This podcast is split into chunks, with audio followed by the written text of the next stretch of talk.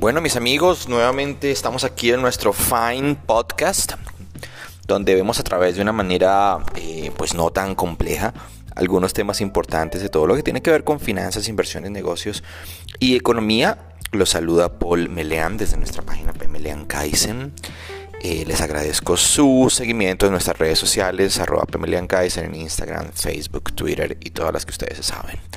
Gracias por estar siempre ahí y por acompañarnos en este bello proyecto para lograr lo que siempre hemos buscado, que se llama inteligencia financiera. ¿Y por qué inteligencia y no educación? Porque hay muchísima gente que tiene educación financiera y conozco varios que se han graduado en Colombia de la, de la, de la Universidad de los Andes, de, Miami, de las mejores universidades, de aquí de Europa, las mejores universidades en, en Inglaterra pero pues no tienen economía fuerte, me hago entender. Pueden tener una muy buena educación, pero no la aplican a la realidad. Mientras se conozco muchas personas que no han ido a ninguna universidad incluso y son personas que a los 40 años están retirados en cualquier país del mundo y sus ingresos les pagan su vida. Entonces no es necesario o no es suficiente, perdón, no es suficiente tener solamente educación financiera. Hay que ser inteligentemente fin, hay que ser inteligente con esa educación para que tus finanzas te puedan mantener, que es el objetivo. Por eso nuestro canal se trata de todo lo que tiene que ver con educación financiera. Y como ya empezó el 2021 y hoy estamos a 4 de enero, hay un tema muy nice, chévere, interesante que quiero que cubramos amigos y se llama revolución tecnológica. Ok, ustedes se acuerdan que hace eh, más o menos sobre 1800, por allá en Inglaterra, se forjó un movimiento revolucionario increíble que se llamaba la Revolución Industrial. La rueda, algunas cosas de, electricidad, algunas cosas de movimientos de gas, energía. Y bueno, luego vinieron miles de, de productos que salieron y empezaron a salir y a crecer. Bueno, ahora estamos en un proceso que se llama la Revolución Tecnológica y lo que básicamente trata es que el mundo cambió, todas las industrias y, toda la economía del mundo rodea, está rodeada por el factor tecnológico. Siempre en esto me gusta pegarme a, a, uno de los objetivos de desarrollo sostenible de la ONU. Ellos tienen 17 objetivos de desarrollo sostenible con el que piensan cambiar el mundo con todos los países. Ojalá lo, lo, lo logremos. Y yo me pego al 9 que se llama Industria, Innovación e Infraestructura. ¿Ok? Eh, y esto de lo que se trata básicamente es de tratar de, en lo posible, mm, aportar lo que más se pueda a todo el tema de mejoramiento de la infraestructura para hacer un cambio positivo en el mundo. Ya está, muy básicamente. Eh, bueno, vámonos. ¿Qué es este tema de la revolución tecnológica? Ustedes saben y, creo que tienen mucha claridad en todo este tema de, lo que ha estado sucediendo eh, en los últimos años con la economía. Se ha venido a la bolsa de todo el tema de Lehman Brothers de 2008, eh, ahora con el coronavirus de, 2000, eh, de 2020 en febrero marzo que explotó todo el asunto. Bueno, esperamos que de esta podamos salir bien, aunque todavía falta unos meses para la vacuna. ¿Cuáles son las consecuencias de la crisis mundial terribles? Países en mi querida Latinoamérica, donde yo nací, están creciendo a una rata de un 1.8 a 2.8 anualmente. Y países como Colombia, que yo amo con todas las fuerzas de mi alma, pueden perder más o menos un 19% en su economía en el año 2020. ¿Qué quiere decir eso, muchachos? Mal contados. Si tú retrocedes 20% y venías ganando 2% en un año, quiere decir que retrocediste 10 años más lo que te cueste salir adelante, que pueden ser otros cinco. O sea, lo que está pasando es algo funesto, terrible, horrible, sin precedentes para la economía mundial. Eh, y, muchos países están, están poniendo algo de su Producto Interno Bruto, un porcentaje de su Producto Interno Bruto en investigación y desarrollo para ver de qué manera se crean nuevas empresas o se trata de incentivar un poquito más la economía eh, para que levante toda la finanza y todo, el, y todo el sector económico. Pero desde la zona europea, Estados Unidos, Japón, China y todo el mundo, en el 2020 el, porcentaje del GDP invertido, o sea, el Producto Interno Bruto, se, se fue para el piso. Es decir, estamos ya más o menos un 25% por debajo de lo que se estaba invirtiendo en Producto Interno Bruto en recuperación de la economía en el 2008. Lo que está pasando es terriblemente malo. Ahora, no quiero hablar más de lo malo, quiero empezar a hablar de las cosas buenas y de la solución. Primero tuvimos una fase de mecanización. Luego tuvimos una fase de electricidad. Luego una etapa de informática y ahora le estamos pegando con una etapa de digitalización. La revolución tecnológica. Grábense ese concepto, porque esto es muy importante entenderlo que la economía cambió y el mundo cambió. Temas como la agricultura están cambiando radicalmente. Ahora estamos empezando a ver future farms, o sea, agriculturas y granjas del futuro, pequeñas e inteligentes, con data en las oficinas, con dispositivos de texteo en los animales, con tractores inteligentes, con sensores en los, en los campos, con drones que estén eh, continuamente recopilando información y enviándola telemáticamente a al servidor para procesar mucha información. Y esto en la industria de la agricultura, que le llamamos agrotech, pero también en la industria financiera, a la que llamamos fintech. Eh, estamos viendo miles de aplicaciones que tratan de hacer un cambio radical en todo lo que tiene que ver con la parte financiera, por ejemplo, billeteras virtuales, por ejemplo, eh, todo el tema de criptomonedas, encriptación, eh, todo el tema de Internet de las Cosas, todo el tema de la parte financiera está siendo evolucionado y afectado durísimamente por la parte tecnológica bajo el área del fintech. También tenemos unos temas adicionales como el edutech y el proptech que vamos a cubrir en nuestro siguiente capítulo porque no los quiero aburrir más. Muchísimas gracias por su atención, por haber estado ahí. Sé que es un tema un poquito complejo, pero en el siguiente tema vamos a revisar unos conceptos y unos ejemplos más suaves para seguir avanzando en todo el tema de la revolución tecnológica. Gracias por estar ahí, por acompañarme. PMLean Kaizen Fine Podcast. Un abrazo, los quiero mucho.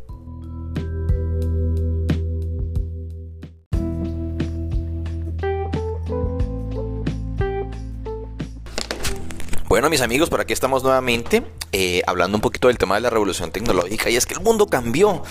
Y es que es un poquitico fastidioso que se lo digan a uno cuando uno tiene sus cosas y sus negocios y cuando uno se medio está adaptando a lo que hay. Pero es que ya cambió el mundo. O sea, en el capítulo anterior hablábamos del tema de EduTech. Eh, perdón, hablábamos del tema específicamente de agrotech y de fintech. Y es que hay miles de compañías todos los días que están creciendo, no solamente en el ámbito agricultural, pero también en el ámbito financiero. Miren esto, en el ámbito de educación hay un tema que se llama EduTech, ¿okay? que está afectando muchísimo y muy de frente el tema de la revolución tecnológica, que es lo que estamos hablando en este capítulo o en este episodio.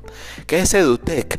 Son miles de aplicaciones que se están creando cada día para afectar positivamente la parte de la educación. Por ejemplo, tú tienes una habilidad para la música, ¿ok? Tengo un buen amigo que lo hace y pues le va bien. De hecho, eh, pues parte de sus ingresos se manejan desde ahí.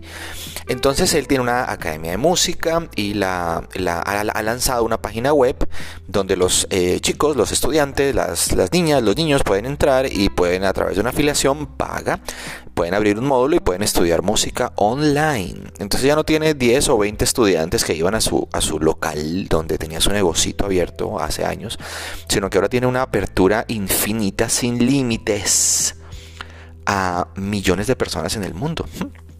Obviamente miles de personas van a decir que no, pero alguien, alguien, agarra el curso.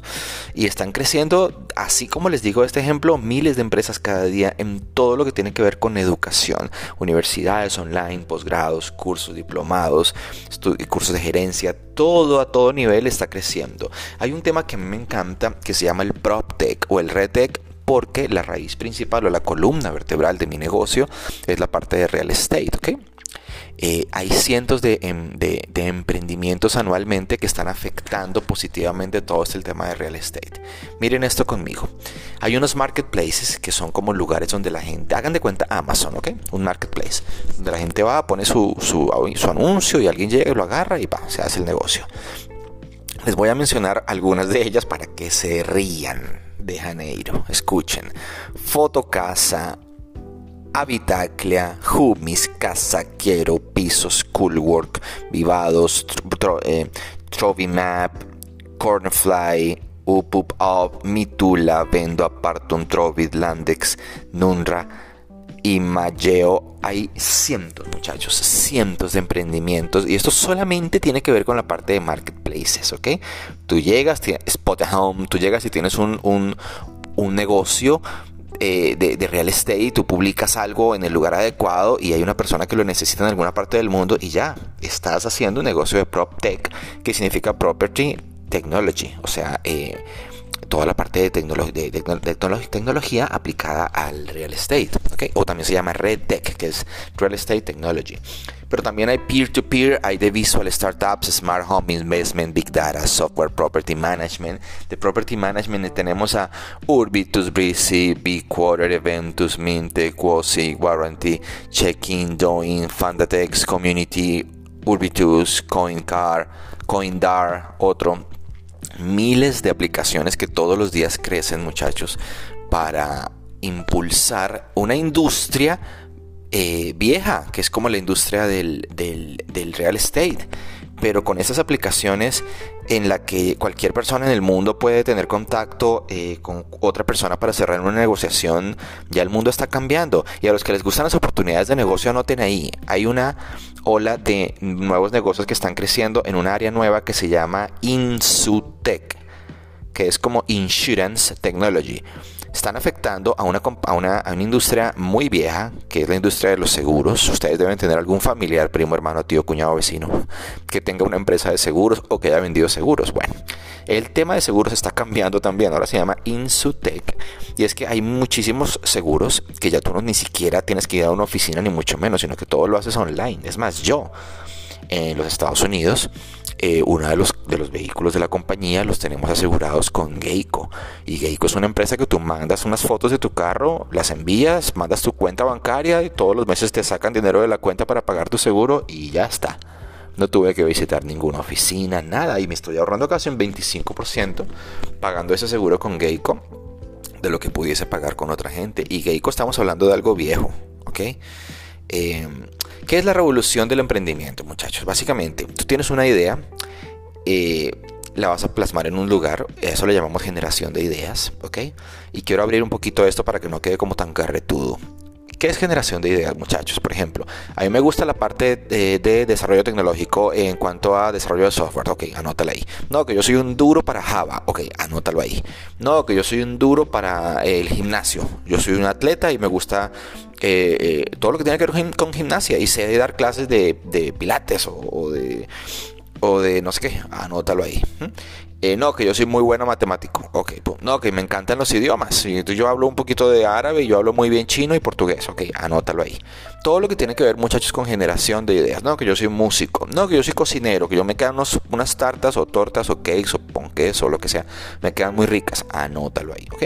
Estamos en la etapa de generación de ideas. Luego viene armar el concepto.